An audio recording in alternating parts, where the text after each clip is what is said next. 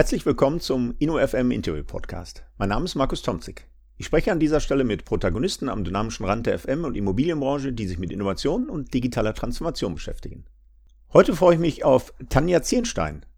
Sie ist zusammen mit Katharina Obladen Gründerin eines jungen Technologieunternehmens, der UVS UV Innovative Solutions GmbH. Herzlich willkommen, Tanja Zierenstein, zum InnoFM Podcast. Hallo. Ja, vielen Dank. Ja, Frau Zierenstein, vor ein paar Tagen, ich glaube vor knapp zwei Wochen, hießen Sie noch Tanja Nickel mit einer solchen Namensänderung ist ja meist eine Hochzeit verbunden. Ich darf Ihnen, glaube ich, noch herzlich gratulieren nachträglich zu Ihrem äh, neuen Lebensabschnitt. Ja, das stimmt. Ganz herzlichen Dank. Ja, das war bestimmt eine Hochzeit, die Sie ursprünglich ganz anders vorgestellt haben, äh, in diesen ungewöhnlichen Corona-Zeiten. Aber in diesen ungewöhnlichen Corona-Zeiten haben Sie zumindest auch in Ihrem Unternehmensumfeld eine sehr gute Presse gehabt, äh, Frau Zierenstein. Ich habe in Funk und Fernsehen habe ich Sie wahrgenommen und bin dann vor allen Dingen über eine Pressearbeit eines Ihrer Kunden aufmerksam geworden, nämlich der ECE. E. Bevor wir in die Themen Ihres Startups oder Ihres jungen Unternehmens einsteigen, vielleicht stellen Sie sich unseren Hörern äh, vielleicht nochmal kurz vor. Wo kommen Sie eigentlich her und was haben Sie für einen Ausbildungshintergrund, dass Sie dann eingestiegen sind bei der UVIS? Genau, also ich bin äh, Tanja Zirnstein mittlerweile und komme aus Köln, habe ursprünglich Jura studiert, das zumindest bis zum ersten Staatsexamen bin, also so die sogenannte Juristin, noch kein, keine Volljuristin, aber Juristin. Habe dann direkt nach Ende des Studiums, beziehungsweise noch mit Ende des Studiums, die UVIS UV Innovative Solutions GmbH gegründet mit meiner Mitgründerin Katharina Obladen zusammen. Der Grund dafür war letztendlich, dass wir bereits in der Schulzeit eine Idee entwickelt hatten, nämlich die Handläufe von Fahrtreppen, von Rolltreppen mit UVC-Licht zu desinfizieren. Und wir haben da drumherum eben so ein ja, Entkeimungsmodul entwickelt, hatten zu Schulzeiten auch schon das Patent äh, angemeldet dafür. Das wurde dann erteilt und ja, mit Ende des Studiums wollten wir damit dann auch komplett durchstarten, was wir letztendlich dann auch getan haben. Und das war damals so ja der Grund für die Gründung letztendlich. Ah ja, spannend. Äh, kommen wir vielleicht gleich mal drauf. Aber das heißt, das Patent hatten Sie schon zu Schulzeiten angemeldet und dann erstmal in Ruhe zu Ende studiert und das gedanklich quasi schwanger gegangen während des Studiums, dass Sie dann irgendwann mal gründen oder ist das erst nach dem Studium äh, dann aufgetaucht, dass Sie diese Gründung dann umgesetzt haben? Ja, also es äh, schwankt letztendlich die ganze Zeit so ein bisschen mit. Also wir hatten die Idee 2010 entwickelt, da waren wir in der 12. Klasse. Wir haben noch 13 Jahre Schule gehabt oh ja. und ja, hatten äh, damals an einem Wirtschaftswettbewerb teilgenommen, der Boston Consulting Group und der Wettbewerb fand zu Zeiten der Schweinegrippe statt. Da fühlt man sich aktuell auch so ein bisschen zurückversetzt in die Zeit. Und äh, wir mussten ein Produkt entwickeln, was es eben auf dem Markt noch nicht gibt und dazu vor allen Dingen eben einen fiktiven Businessplan schreiben. Und da sind wir eben auf das ja, heutige S-Glide-Modul gekommen und hatten damals aber schon wirklich sehr gute Kontakte auch äh, geknüpft zu Fahrtreppenherstellern, aber auch zu Endkunden. Und das Interesse war uns so groß und wir fanden das Produkt dann so spannend, dass wir uns tatsächlich damals dann schon dazu entschieden hatten, äh, gemeinsam das Patent anzumelden und das irgendwie auch real durchzuführen. Und wenn man dann so ein Patent angemeldet hat, dann ähm, ja, nimmt man natürlich zuerst auch ein bisschen Geld in die Hand. Damals mit, definitiv auch noch mit Unterstützung aus der familiären Seite. Wir waren damals 17 und 18 Jahre alt. Hm. haben das dann äh, irgendwann weiter über Studienjobs finanziert. Das heißt, es hat uns auch irgendwo mit begleitet äh, die Zeit über. Und dann war das letztendlich äh, die logische Konsequenz, dann irgendwann auch zu gründen und äh, letztendlich äh, ja zu versuchen, äh, das Geld wieder reinzuholen, was man damals eben dann äh, in die Patententwicklung reingesteckt hat. Hm. Aber Sie haben tatsächlich das Patent angemeldet und dann lag das erstmal ein paar Jahre brach. Gab es denn dann im Nachgang zu diesem Gründungswettbewerb dann nicht irgendwelche Anfragen, ob Sie das umsetzen? Ich meine, damals war keine Corona-Pandemie, aber Sie haben gesagt, die Schweinegrippe. Gab es keine Anfragen von Unternehmen, das umzusetzen in konkrete Projekte, dass das erstmal haben liegen lassen ein paar Jahre? Naja, also die Unternehmen haben ja einfach schlichtweg wahrscheinlich nicht mitbekommen, dass wir das Thema schon hatten. Wir haben natürlich marketingmäßig da jetzt auch noch nicht, nicht großartig was, was reingesteckt und hatten auch erstmal nur die Idee und standen letztendlich dann mit Ende des Wettbewerbs. Wir hatten dann eben den Businessplan drumherum geschrieben, aber so ein bisschen ja vor dem Problem, dass wir zwar die Grundidee hatten, aber eben überhaupt nicht wussten, wie man ein Produkt entwickelt an sich. Welche Schritte müssen ähm, durchlaufen werden, eben bis hin zur technischen Dokumentation etc. pp. Hm. Und haben dann, wie Sie sich wahrscheinlich denken können, hat man auch in Zeiten von Abitur, Anfang des Studiums, wir sind beide in unterschiedliche Städte gezogen zum Studieren, auch immer mal wieder zwischendurch andere Sachen im Kopf, als dann eben an dem Patent zu arbeiten. Tatsächlich hat es uns aber nicht losgelassen und wir haben immer weiter ja, uns informiert, haben ähm, Berater gesucht, die im Maschinenbau zum Beispiel tätig waren und sich eben mit Produktentwicklung auskannten, haben uns mit denen häufiger ausgetauscht und haben äh, eben sehr viel auch über die UVC-Technologie als solches gelernt, aber auch über Fahrtreppen, haben also sind auf Unternehmen zugegangen, von Handlaufherstellern, Fahrtreppenherstellern bis hin zu den Herstellern der UVC-Lampen, von UVC-Sensoren und ähm, haben immer ja einen ganz großen Fragenkatalog mit dabei gehabt, haben äh, uns immer getraut, sehr, sehr viel zu fragen und haben im Nachgang alles auch rein säuberlich aufgeschrieben.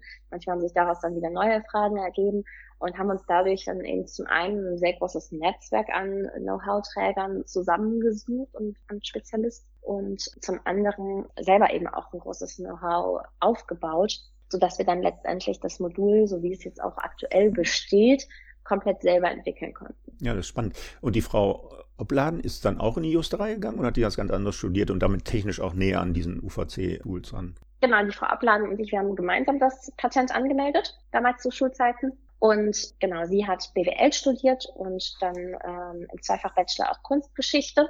Das heißt, sie ist so für den betriebswirtschaftlichen Teil und äh, den Marketingteil zuständig jetzt im Unternehmen. Und ähm, ich habe entsprechend Jura studiert und das hat sich tatsächlich dann sehr gut ja, äh, ergänzt. Und alles, was so das Technische anbelangt, das haben wir dann tatsächlich zum einen über die Verwandtschaft gemacht, die zum Teil im Elektrotechnikbereich ah ja. ja aktiv ist und zum anderen halt auch über äh, dein eigenes, ja, angelerntes Know-how gelöst. Das ist spannend. Also Kompetenzentwicklung während des Studiums noch, um ein solches Unternehmen dann entsprechend äh, anzuschieben, zu gründen, ist ja eine sehr, sehr spannende Geschichte. Aber bleiben wir zunächst mal noch ein bisschen in dieser Gründungsgeschichte, was spannend ist auch für die Hörer dieses InnoFM-Podcasts. Wie sieht so eine Gründung dann aus? Wie sieht so ein Finanzierungsmodell aus? Sie haben es angedeutet, erstmal aus dem finanziellen Umfeld, waren danach aber irgendwelche Business Angels oder, oder so eine NRW-Bank, Sie kommen aus Köln oder waren da VCs, die dann eine Anschub Finanzierung geleistet haben oder ging das alles äh, gar nicht so spektakulär, wie man das immer so liest bei Frank Thelen und Co. Und der zweite Punkt, den wir dann noch andiskutieren müssen, ist dann der, der technische Part. Haben Sie dann auch ein Stück weit sich äh, Coaches gesucht, die diesen Teil mitentwickelt haben oder haben Sie relativ schnell dann Mitarbeiter einstellen können, die auch hier im F&E und in der Entwicklung, in der technischen Entwicklung dieses Projektes dann mitgearbeitet haben? Also ich versuche mal vorne anzufangen und darüber die zweite Frage nicht zu vergessen. Ja, ich, ähm, ich, ich werde Sie, ich werd Sie dann nochmal dran erinnern. Sorry dafür, dass ich direkt zwei gestellt habe, aber es ist so spannend, dass ich mich kaum halten kann. Sehr gut. Genau, also Thema, Thema Gründung. Letztendlich, äh, wir haben ja direkt mit der GmbH gegründet. Das war für uns auch wichtig, weil wir ja im Bereich der Fahrtreppen, das sind immer große Unternehmen, mit denen man dann zusammenarbeitet. Mhm. Entweder sind es eben die äh, Hersteller der Fahrtreppen, das sind eben die großen Konzerne, oder die äh, letztendlich Endkunden, ähm, die dann Fahrtreppen haben. Auch das sind dann immer größere Unternehmen. Und da war es uns entsprechend auch wichtig, gut aufgestellt zu sein und tatsächlich auch eine GmbH zu sein. Nun ist es jetzt zusätzlich auch so, dass wenn man eben so ein Produkt entwickelt, man da ähm, ja auch eine gewisse Finanzierung für braucht. Mhm. Wir haben uns also zum einen nach Förderprogrammen umgeschaut. Da muss man sagen, dass dadurch, dass wir in Köln sitzen, in Köln auch gegründet haben, das Land NRW hat da wirklich schon einiges an Fördermitteln, was sie bereitstellen, von eben Innovationsgutscheinen angefangen. Wobei die Innovationsgutscheine, helfen Sie mir, sind ein paar tausend Euro, oder? Ähm, also da kann man jetzt noch nicht unbedingt ein Unternehmen mit anschieben. Ja, ich glaube, das sind, boah, ich weiß es gar nicht mehr genau, aber irgendwie, ja, irgendwie an, an die 20.000 Euro oder sowas okay. waren das, mhm. glaube ich, damals. Also das ist, äh, und gerade für so ein kleineres Unternehmen ist das auch eine Menge Geld. Wir haben eine Zeit lang auch am Anfang ähm, noch komplett aufs Gehalt verzichtet, das war natürlich auch ein Fall, mhm. haben uns eben nach Förderprogrammen umgeschaut und dann aber auch nach Business Angel, um einerseits eben ja den finanziellen Part ähm, ja, abgedeckt zu haben. Wir hatten die erste Finanzierungsrunde mit dem Business Angel und mit der NRW Bank zusammen. Das war quasi so eine Frühphasenfinanzierung, mhm. ähm, ein Programm von der NRW Bank, das nennt sich SeedCap. Und das hat uns tatsächlich geholfen, das Produkt ähm, ja zu entwickeln und andersrum eben auch ganz bewusst in Richtung Business Angel, weil wir uns eben zum einen, wir sind glaube ich kein typischer äh, Venture Capital Fall, weil wir uns jetzt nicht äh, wie das nächste Unicorn entwickeln und das auch nicht wollen, sondern wir wollen tatsächlich gesund wachsen, Richtung gesunder Mittelstand, das ist irgendwie so das Ziel mhm. aktuell. Und das passt mit Business Angel tatsächlich auch sehr gut. Und zum anderen hat man, ja, der Business Angel hat ja immer zwei Flügel, sagt man. Das heißt, wir hatten dann andersrum auch das mal jemanden äh, an der Seite, wenn Fragen bestehen, betriebswirtschaftlicher Art oder dergleichen, man die auch an denjenigen wenden kann. Mhm. Und genau. Das ist aber spannend. Nehmen wir uns da vielleicht noch mal ein bisschen konkreter mit Business Angels ist jetzt auch so ein geflügeltes Wort im wahrsten Wort ist ja an der Stelle, ähm, alle Welt glaubt, die zu kennen. Aber wie läuft das dann wirklich? Also starten Sie irgendwo Anzeigen, wir suchen Business Angels oder ähm, wie findet dann die Selektion statt? Muss man sich einfach sympathisch sein in so einem Treffen oder gibt es da eine Checkliste und äh, macht irgendjemand Drittes dann den Abgleich zwischen einem potenziellen Business Angel und, und Ihren beiden Personen? Wie läuft das dann konkret ab und wann ist es dann zu welchen ja, Vereinbarungen gekommen? Also wir saßen zum Anfang ähm, noch im Gründungsinkubator der Uni Köln, weil wir zum Anfang ähm, der Gründung auch noch studiert haben. Ich hatte zu dem Zeitpunkt dann auch in Köln studiert. Das hat also wunderbar funktioniert, mhm. dass wir dann da ähm, auch Büroräumlichkeiten zur Verfügung gestellt bekommen hatten und somit waren wir auch direkt in einem Gründernetzwerk komplett drin. Und ja, diejenigen, die Köln kennen, ähm, in Köln sagt man, Köln ist ein Dorf. Und äh, gerade in der Gründerszene ist das entsprechend halt auch so. Das heißt, wenn man dann es da einmal geschafft hat, reinzukommen, ein paar Leute zu kennen, dann steht da wirklich ein sehr schöner Austausch.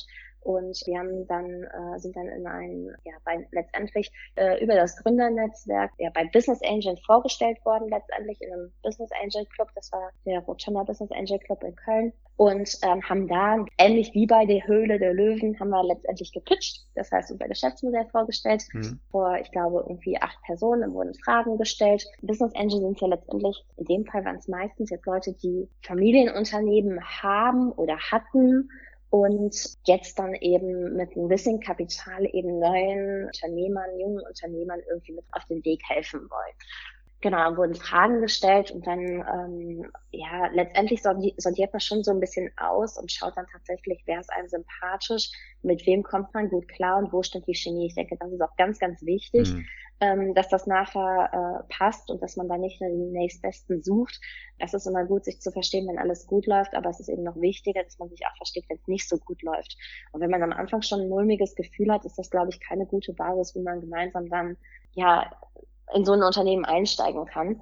Man sagt auch immer, Business Angel oder mit einem Investor ist das so eine Beziehung. Man geht halt schon wie so eine kleine Ehe letztendlich an. Man bindet sich ja auch an denjenigen und da sollte die Chemie einfach stimmen man sollte sich sicher sein. Und das war uns eben auch sehr, sehr wichtig.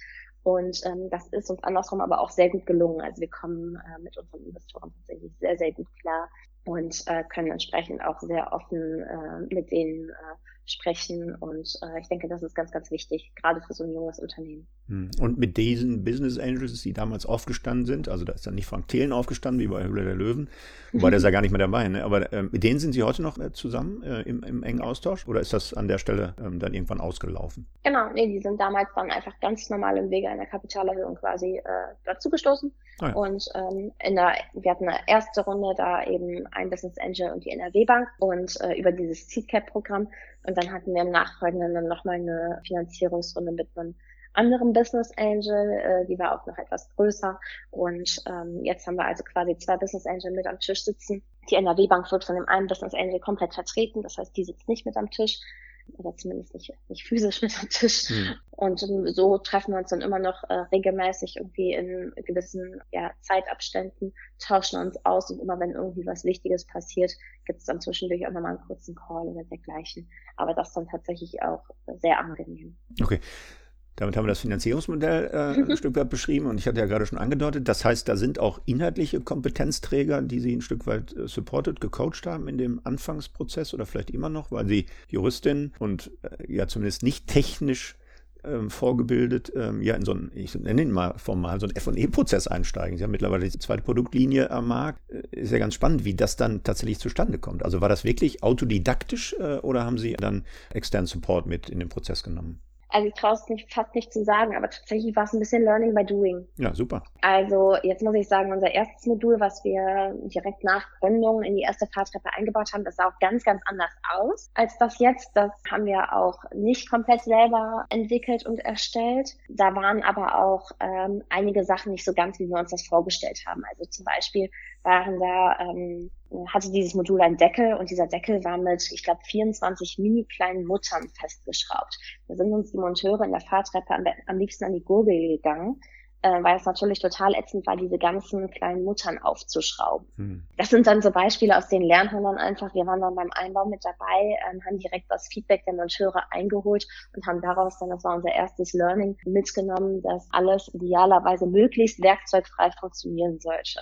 Und genau solche ähm, Informationen haben wir dann gesammelt, haben also sehr, sehr nah am Kunden entwickelt tatsächlich, haben viel auf das Feedback derjenigen gesetzt, die die Module letztendlich einbauen und haben so das Modul dann immer weiterentwickelt, dass es dann auch perfekt in die Fahrtreppen reinpasst. Wir wussten ja vorher auch nicht, wie eine Fahrtreppe von innen aussieht. Ja, wo, woher auch, ne? Mhm. Und haben dann äh, uns nochmal genauer Gedanken gemacht, wie man die Lampen idealerweise anordnet, damit tatsächlich auch jede Seite des Handlaufs abgedeckt ist, was für eine Art von Reflektor man am besten nutzt, haben da auch Vergleichsmessungen angestellt oder anstellen lassen, dann wieder von einem Institut äh, mit UVC-Sensoren, welche Reflektoren mehr UVC-Licht imitieren und was, was da die wirksamste Möglichkeit ist, bis hin dann letztendlich zum mikrobiologischen Wirksamkeitstest und haben uns da immer weiter rangerobbt.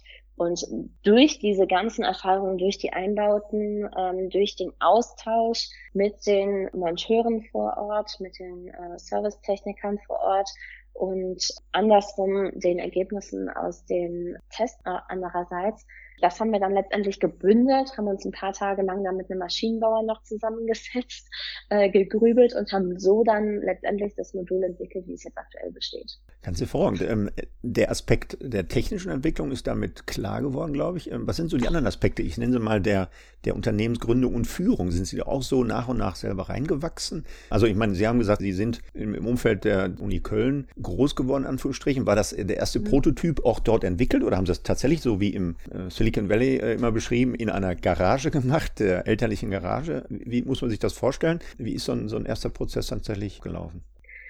Ja, also halb schon. Ich glaube, es war der elterliche Keller. Ja. Aber äh, im, im Grunde so ein, so ein bisschen tatsächlich ja.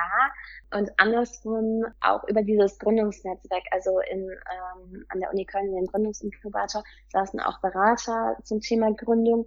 Das heißt, ähm, die waren auch die ganze Zeit vor Ort, also immer im Zeitabstand von 8 bis 18 Uhr oder dergleichen. Ah, okay. Und das heißt, man hat sich dann auch immer wieder, sich immer wieder über den Weg gelaufen, hat sich gesehen und die haben auch immer wieder gefragt, wie es aktuell läuft, was aktuell so das Thema ist. Und man hat dann auch einfach von ja, den kleinen Wehwehchen, weshalb man jetzt normalerweise nicht zum Hörer greifen würde und jemanden kontaktieren würde, aber das hat man dann einfach so auf dem Gang quasi wie unter Kollegen mal angesprochen und dann immer auch einen ganz guten, hilfreichen Tipp mitbekommen. Und dann entwickelt man, glaube ich, letztendlich dafür irgendwo ein Gefühl. Und jetzt muss man natürlich andersrum sagen, BWL und Jura eignet sich ja grundsätzlich, also für eine Unternehmensführung ja auch schon sehr gut. Das sind, glaube ich, auch Themen, die sich ergänzen. Ja, ähm, ähm. Jetzt, jetzt bin ich ja auch BWLer, äh, das eint uns, Frau Zierenstein, nur Jetzt bin ich ja nicht nur BWLer, sondern auch Dozent an einer Hochschule und da muss man ja ganz mhm. selbstkritisch sagen, die meisten Veranstaltungen im Hochschulumfeld sind zwar ganz gut zum Wissenserwerb, aber zum Aufbau einer Handlungskompetenz ja nur begrenzt wirksam. Ne? Also ich sage immer, so ein Seminar zur Unternehmensgründung macht nur bedingt handlungsfähig. Also schwimmen lernt man nicht auf der Schulbank, sondern im Wasser. Ne, wir müssen einfach mal ins Wasser springen, um tatsächlich Erfahrungswissen aufzubauen. Äh, und das haben sie ja scheinbar vorbildlich gemacht, indem sie eben im Prozess des Lernens informelles Netzwerk gesucht haben und äh, Kompetenzträger mit eingebunden haben, die so ein Stück weit die Fragen beantworten konnten. Ne? Also ja, wir sind als BWLer natürlich mit einem schönen Rüstzeug ausgestattet, aber nochmal, äh, da müssen wir, glaube ich, bescheiden bleiben. Die Unternehmensgründer werden bei uns ja nur selten und wenn sie denn da ausgebildet werden, dann über informelle Netzwerke am Rand und nicht über die formalen Veranstaltungen mhm. einer Vorlesung. Mhm. Das macht nicht so handlungsfähig. Ja, aber äh, ganz spannend. Da sind Sie vier, fünf Jahre am Markt. Haben Sie denn Mitarbeiter oder sind Sie immer noch zu zweit? Also wir haben Mitarbeiter, wir sind jetzt letztendlich ein Team aktuell von fünf Leuten. Ah ja. Das ist noch überschaubar und jetzt gerade in der aktuellen Phase, wo wirklich die Nachfragen sehr, sehr hoch sind, ähm, befinden wir uns jetzt gerade auch tatsächlich in der Wachstumsphase. Das okay. heißt, jetzt wird es halt auch richtig spannend und bislang konnten wir uns jetzt Gott sei Dank noch mit Friends and Family Hilfe ähm, in den letzten Wochen und Monaten ganz gut über Wasser halten. Aber ähm, ja, okay. große Wachstumsrunde steht an. Aber verdienen Sie denn jetzt schon Geld oder müssen Sie immer noch in größeren Finanzierungsgründen äh, Geld einsammeln? Also ja, wir verdienen Geld. Wir arbeiten auch jetzt schon etwas länger nicht mehr. Ähm, Free of charge. Äh, genau, das, das, das ganz klar. Das wäre irgendwann auch nicht mehr machbar gewesen. Also das äh, eine gewisse Zeit nach dem Studium geht das noch, aber irgendwann äh, sind die Ressourcen noch aufgebraucht und, und mal davon abgesehen, dass es dann auch irgendwann keinen Spaß macht. Hm. Genau, das ist das eine. Und das andere, also im Moment äh, läuft das tatsächlich ziemlich gut. Was jetzt noch so ein bisschen in Frage steht, es kann jetzt schon gut sein, dass jetzt früher oder später nochmal sowas wie eine Wachstumsfinanzierung oder sowas ansteht. Hm. Das will ich jetzt nicht komplett von der Hand weisen. Das muss man jetzt einfach mal schauen. Okay, dann kommen wir vielleicht mal zu den Auswirkungen dieser Corona-Krise. Damals hatten sie äh, mit dem Idee, ähm, selber fies zu sein vor ähm, Handlauf. Jetzt ist der Handlungsdruck ja ungleich größer. Ne? Corona-Krise ähm, hat mehr Druck ausgelöst als eine Schweinegrippe. Können sich jetzt vor Anfragen nicht mehr retten? Könnten Sie jetzt quasi Produktionskapazitäten steigern ohne Ende? Wie muss man sich das vorstellen? Sie sind zwar in Funk und Fernsehen unterwegs, aber ähm, ist das so, dass Sie schon an Kapazitätsgrenzen gestoßen sind und tatsächlich über eine Wachstumsfinanzierung nachdenken müssen? Oder äh, wie, wie sieht's aus? Also wir denken auf jeden Fall drüber nach, das ist klar und ich glaube, das, das, das muss man in der Situation auch machen, allein um entsprechend dann vorbereitet zu sein. Also aktuell kommen wir dem noch gut nach. Wir merken allerdings auch im Moment, ähm, dass, sagen wir mal, zumindest gewisse Komponenten, die man dann eben entsprechend dazu kauft und wenn es irgendwelche Schrauben sind oder dergleichen, alles hat aktuell deutlich längere Lieferzeiten. Hm. Und das sind die Sachen, mit denen struggelt man dann natürlich ein bisschen, weil man andersrum auch ja die eigenen Lieferzeiten möglichst gering halten möchte. Im Moment kommen sehr viele Anfragen. Die Anfragen belaufen sich aber häufig auch auf, am liebsten hätten die Kunden das gestern und nicht erst morgen. Das heißt, unser ja, Streben ist letztendlich dann auch dem Ganzen schnell, schnell gerecht zu werden, die Lieferzeiten möglichst gering zu halten. Das schaffen wir aktuell noch, aber es ist tatsächlich auch eine sehr große Herausforderung, ähm, da gerade allen Lieferanten von Zubehörteilen, elektronischen Komponenten etc. pp. hinterher zu sein, dass man Bestandteile möglichst schnell endlich auch bekommt. Hm. Dann kommen wir doch vielleicht mal zu diesen beiden Produkten Ihres Unternehmens und der Funktionsweise. Das finde ich auch besonders spannend. Äh, ich glaube, das hm. erste Produkt war das Escalite U4C, Desinfektionsmodul. Vielleicht können Sie uns da mal mitnehmen. Wie funktioniert es tatsächlich technisch und wie mussten Sie schlichtweg auch den Nachweis erbringen, dass so ein Ding wirkt? Also ich meine, mir als schlichten BWLer nochmal, ne, können Sie ja viel erzählen. Das äh, UVC, ich weiß alleine gar nicht, was UVC heißt. UV ja, aber UVC ist schon gar nicht einzuordnen. Aber wie dann der Nachweis erbracht worden, dass äh, das wirkt und dann auch gegen Coronaviren wirkt? Genau, also letztendlich sind es ja die beiden Produkte, also das Escalite-Modul, das arbeitet mit UVC-Licht und die Titane Oberflächenbeschichtung, die arbeitet mit Titandioxid. Wir können jetzt erstmal bei Escalite tatsächlich bleiben mhm. mit UVC-Licht. Das ist auch tatsächlich die etwas effizientere Lösung nochmal, darauf kann ich gleich nochmal eingehen.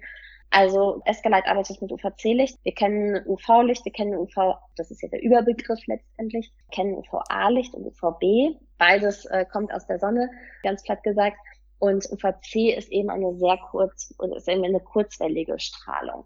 Die mhm. wird letztendlich, soweit ich jetzt richtig informiert bin, von der Sonne auch emittiert, wird aber durch die Ozonschicht abgefangen, sodass die letztendlich hier gar nicht auf, an der Erde ankommt.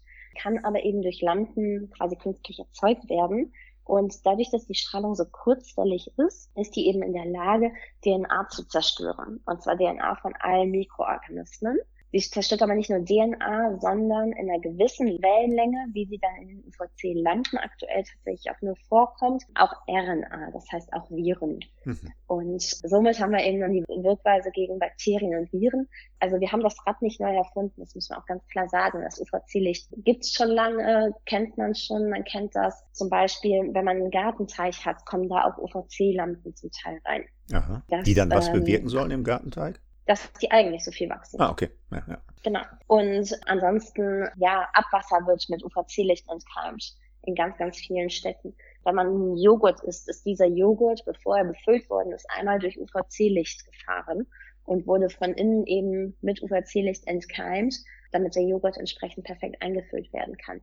Also es ist ein bekanntes Verfahren. Wir haben das Verfahren letztendlich nur auf einen neuen Bereich übertragen, nämlich auf die Handläufe der Fahrtreppen. Okay, und kann man dann dem Laien kurz äh, erläutern, was dann der patentierte Teil dieses Desinfektionsmoduls ist? Also letztendlich ist es eben das Verfahren mit UVC-Licht einen Handlauf an Fahrtreppen zu desinfizieren und das Ganze in einem Modul, was dann aufgebaut ist, indem es mehr als drei Strahlungsquellen hat und im Inneren der Fahrtreppe verbaut ist. Okay, ganz grob. Das heißt, damit äh, würden Sie auch sicherstellen können, dass da keine neuen Marktbegleiter plötzlich auftauchen, die das irgendwie links rumdrehen lassen und dann ähnliche Technologien Technologien anbieten, um ein solches. Ich meine, der Verdacht liegt ja nahe, dass jetzt bei einem solchen mhm. Handlungsdruck der Corona-Pandemie da Nachahmer kommen. Äh, aus dem mhm. asiatischen will ich jetzt gar nicht sagen, aber äh, ne, Nachahmer, die in irgendeiner Form Technologien anders kombinieren und äh, kann man mhm. durch den Umfang dieses patentierten Verfahrens größtmöglich ausschließen. Ja, also ich denke auf jeden Fall. Klar, es ist immer so, wieder, es kommt die Juristin durch, es ist immer eine Einzelfallauslegung mhm. letztendlich. Es ist auch tatsächlich so, dass es mittlerweile die ja, sogenannten Nachahmer gibt. Ganz klar, das Thema ist ja im Moment in aller Munde. Aktuell ist es tatsächlich so, dass alle Nachahmer UV-LEDs nutzen.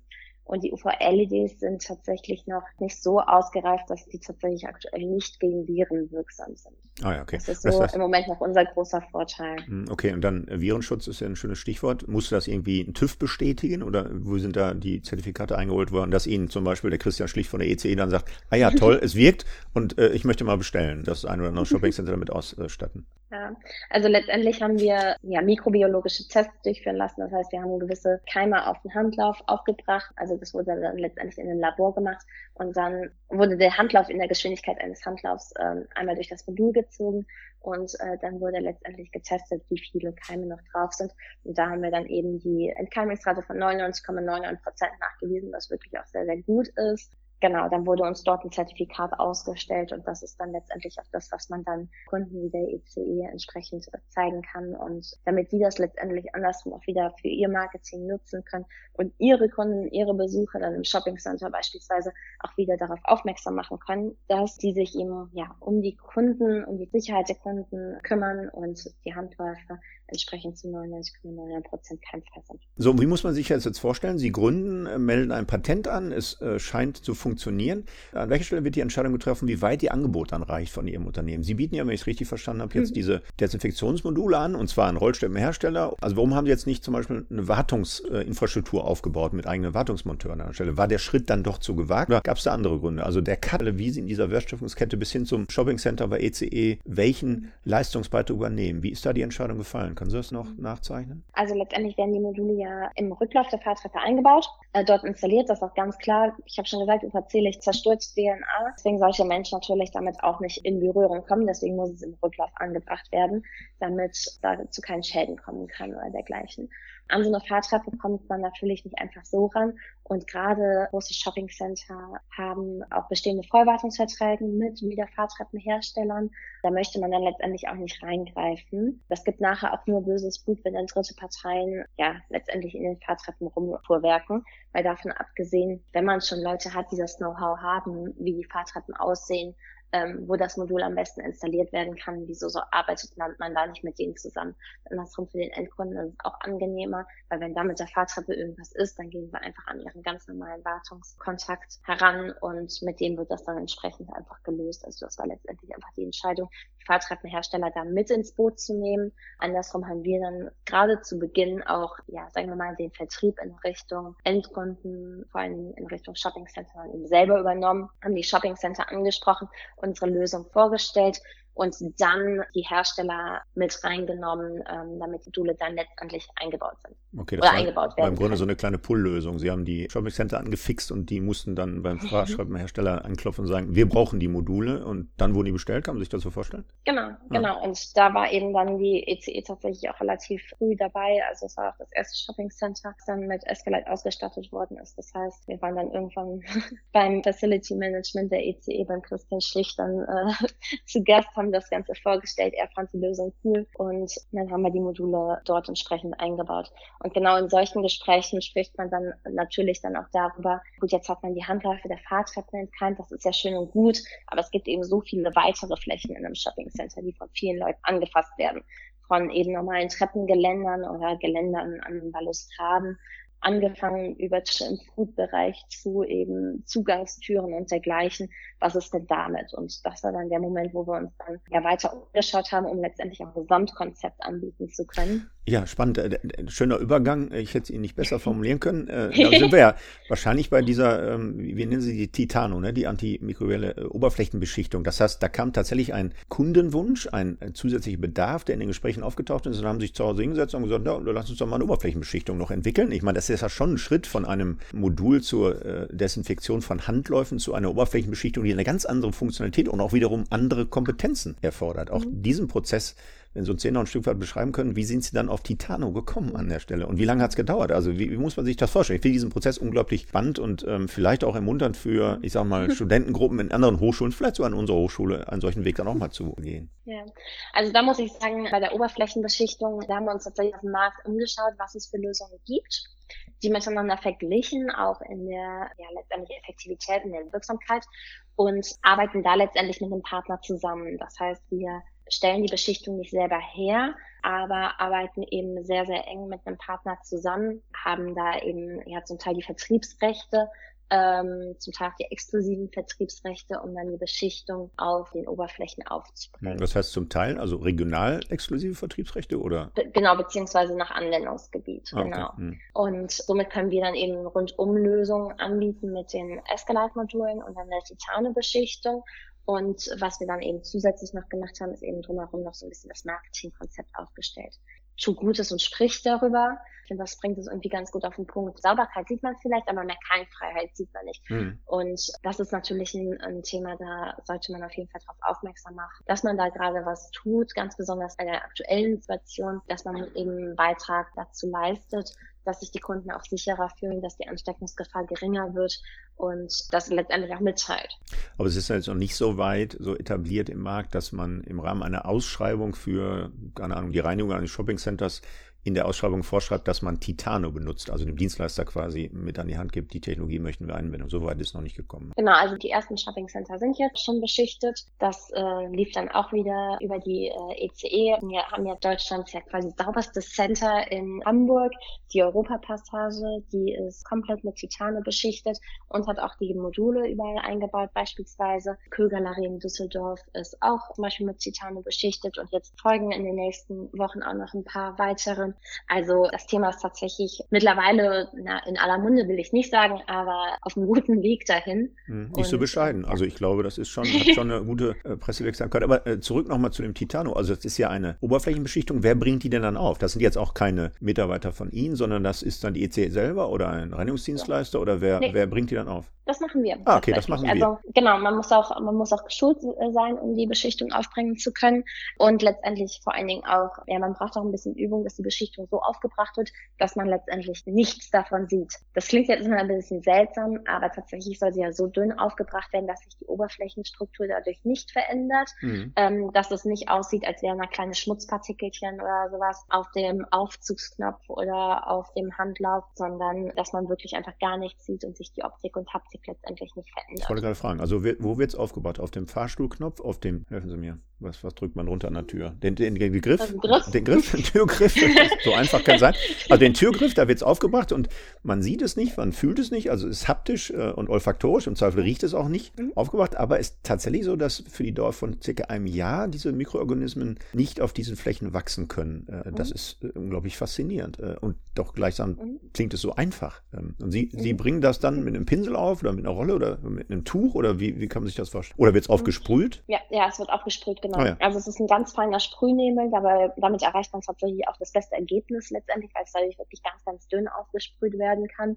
Flüssigkeit wird elektrostatisch aufgeladen, sodass sie sich tatsächlich auch um ja, schwer zugängliche Flächen komplett äh, rumlegen kann. Und dann trocknet das Ganze ein, dann ist es eben entsprechend nach einer gewissen Zeit ist es dann äh, trocken, das ist so circa eine halbe Stunde und äh, dann kann die Oberfläche ganz normal weiter genutzt werden. Und dann ist es eben tatsächlich so, dass wenn eben Keime auf diese Oberfläche kommen, durch die Beschichtung endlich diese Keime zerstört werden und somit dann eben absterben und halt deutlich schneller absterben. Endlich muss man auch sagen, es ist jetzt nicht so effizient, wie wenn ich jetzt zum Beispiel eine UVC-Lampe nehme und die direkt über eine Oberfläche haue für fünf Minuten. Das nicht. Es ist auch nicht so effizient wahrscheinlich, wie wenn ich mit einem Desinfektionstuch rüberwische und direkt danach ist es keimfrei. Das auch nicht. Aber dafür, dass man nichts macht und dass die Oberfläche dauerhaft eben trocken und normal ist, ist es tatsächlich ein sehr, sehr gutes Ergebnis. Hm, aber was heißt denn dann Keimreduktion von bis zu 99,99 Prozent und für die Dauer von circa einem mhm. Jahr? Das, äh, ist das nicht mhm. auch, äh, unterliegt das nicht auch einer Abnutzungserscheinung, diese Beschichtung? Also wenn ich jetzt einen Fahrstuhlknopf beschichte, äh, wo eine viel höhere Frequenz an äh, Fahrstuhlnutzern vorhanden ist als, keine Ahnung, beim Lastenaufzug, der vielleicht noch einmal in der Woche benutzt mhm. wird, äh, muss das doch einen Unterschied machen? Hm, ja, also klar, es, es, es macht einen Unterschied in der Abnutzung.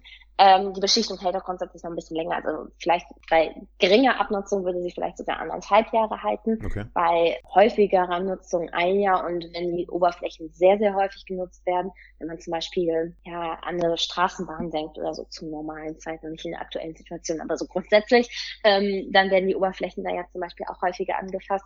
Und da würden wir dann auch empfehlen, dass die ja, Beschichtung auch in einem kürzeren Zeitintervall erneuert wird. Mhm. Also das schon, das ist so ein bisschen abhängig von der Nutzung. Ein Jahr ist so das gute Mittelmaß tatsächlich. Mhm. Und was sind jetzt noch für weitere Anwendungsfelder? Fahrstuhlknöpfe, ähm, Griffe von Straßenbahnen haben wir Gedanken mhm. dort. Wo wird das noch aufgebracht? Also letztendlich nahezu allen Oberflächen. Wir sind vorsichtig bei Glas- und Spiegelflächen, weil man ähm, da die Beschichtung relativ schnell sehen könnte. Und dann könnte es eben entsprechend schmutzig aussehen. Dann sieht man so kleine Inselchen. Das ist ja eigentlich nicht gewollt. Andersrum, einen Spiegel fasst man häufig auch eigentlich nicht so an. Mhm. Und äh, ansonsten funktioniert es tatsächlich auf nahezu allen Oberflächen. Wo man noch ein bisschen vorsichtig sein muss, ist sowas wie echtes Leder oder Seide. Das sind dann so die ganz empfindlichen Stoffe, aber ähm, die beschichtet man häufig auch nicht so. Okay, aber also, jetzt, die gibt es in der Öffentlichkeit nicht so. Denke ich mal an unsere Klausurphase, die an unserer Hochschule jetzt ansteht, an ein paar Wochen, wo wir auch eine Gefährdungsbeurteilung gemacht haben, äh, die Gefahrenquellen mhm. auszuschließen. Wir wischen jetzt also vor und nach den Klausuren zum Beispiel die Tische, wo die Studierenden ihre Klausuren schreiben. Könnte man die also einmal beschichten und dann sagen, okay, da müsst ihr auch nicht mehr reinigen äh, zwischen dem Wechsel der Kohorten? Ja, also klar, das könnte man auf jeden Fall beschichten. Stichwort Reinigung, also die Beschichtung ersetzt jetzt natürlich keine ganz normale Reinigung. Ne? Das, das muss man auch sagen. Ähm, auch wenn die Keime zerstört werden, die Zellreste befinden sich ja immer noch irgendwo auf der Oberfläche und früher oder später sollten die da mal entfernt werden, damit die Beschichtung auch nach wie vor wirken kann und sich darüber nicht so ein netter Film bildet. Okay. Aber ähm, ansonsten könnte man die Tische definitiv einfach beschichten und wenn zwischen den Klausuren dann beispielsweise ein bisschen Zeit ist und nicht innerhalb von zwei Minuten sich direkt schon wieder der nächste draufsetzt, dann hat man da tatsächlich auch eine ziemlich hohe äh, Entkeimungsrate dann in der Zwischenzeit.